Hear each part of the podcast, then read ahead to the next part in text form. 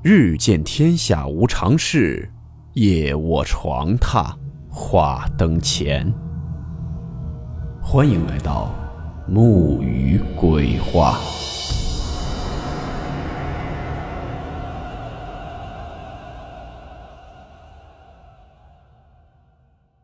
大家好，我是木鱼。今天的故事来自网友大风分享。故事名称。青藏线鬼市。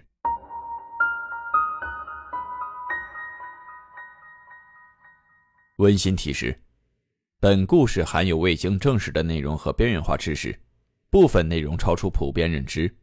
如感到太过冲击自己的主观认知，请大家当做故事，理性收听。我们以下简称这位网友叫小刚。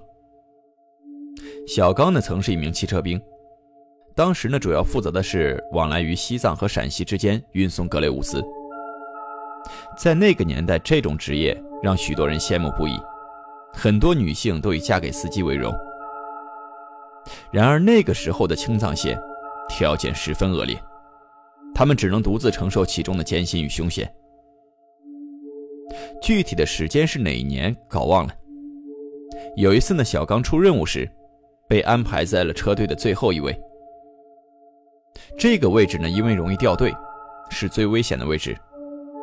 小刚当时认为自己经验丰富，因此没有太在意。然而，当车队驶入无人区后，突然遭遇了大风沙。小刚虽然凭借经验缓慢行驶，但最终还是与前面的车队拉开了距离。那时的通讯条件也很差，小刚与其他人失去了联系。陷入了孤立无援的境地，在那种情况下非常危险，因为没有替班司机和补给，一旦迷失在无人区里，可能就会被困死。可就在小刚感到无助的时候，他突然就看到前方的路上走来了一个人影，这一下给他高兴坏了。他当时认为呢，那肯定是前面的队友见他掉队了，回来找他的。除了高兴之外，小刚的内心呢也是充满了感动，因为在那伸手不见五指的大风沙里，能走过来找他的人，那肯定不是一般人。正因为这种感动，小刚决定冒着风沙下了车，去接应那个队友。那天的风沙实在是太大了，小刚刚走了几步，就感觉自己几乎要被风吹到天上去了，而且强风带来的沙石打在脸上。就像刀子割一样疼痛。然而，当小刚已经很接近那个人时，他却被眼前的景象给吓得呆住了，停下了脚步。眼前的这个人，在风沙中依然看不清具体面目，但是那将近三米的巨大影子，让小刚明白，眼前来的绝对不会是队友，甚至绝对不会是个人类。小刚虽然停了下来，但是那个黑影却越来越近，慢慢的越来越清晰。虽然是个人形，但那高大壮硕的样子却让人不寒而栗。就在小刚被吓得浑身发软的时候，那黑影几乎走到了他的身前。虽然巨大的风沙还是让人看不清楚，但小刚几乎可以听到那黑影呼呼的喘息声。小刚当时的恐惧已经到达了极点，也不知哪里来的力气，掉过头就向自己的车的方向跑了过去。那东西似乎也感觉到了小刚要逃跑，在后面就加快了脚步，沉重的脚步让整个路面都在颤抖。小刚当时已经使出了吃奶的力气，可后面的东西却更快几步，就要出现在他的身后。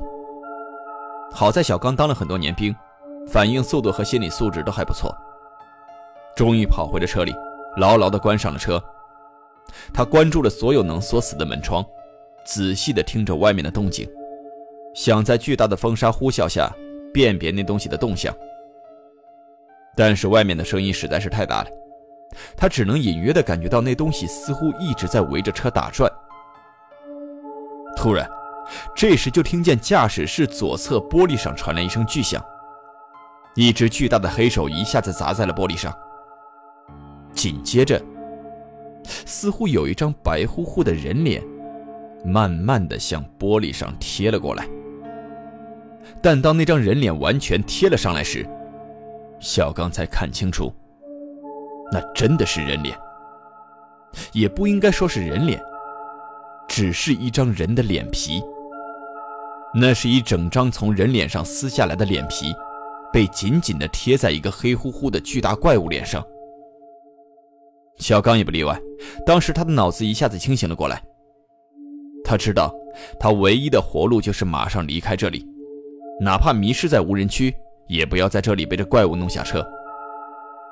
小刚止住了颤抖的手，任凭那个怪物在外面拼命地冲撞和摇晃着车体，他还是发动着了卡车，油门被他踩到了底，卡车在巨大的风沙里飞驰了起来，终于甩掉了那个可怕的东西。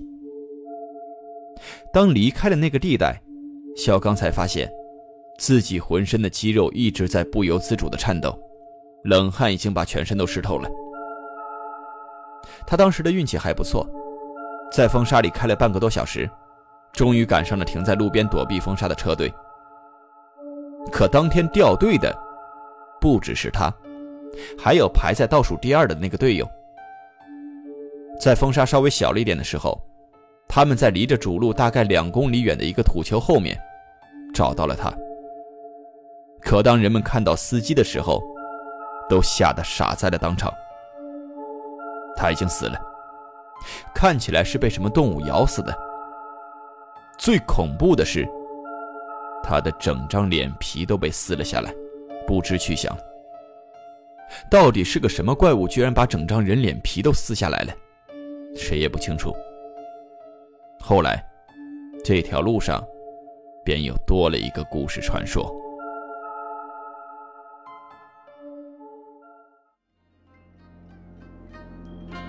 好了，我们今天的故事到此结束，祝你好梦，我们明晚见。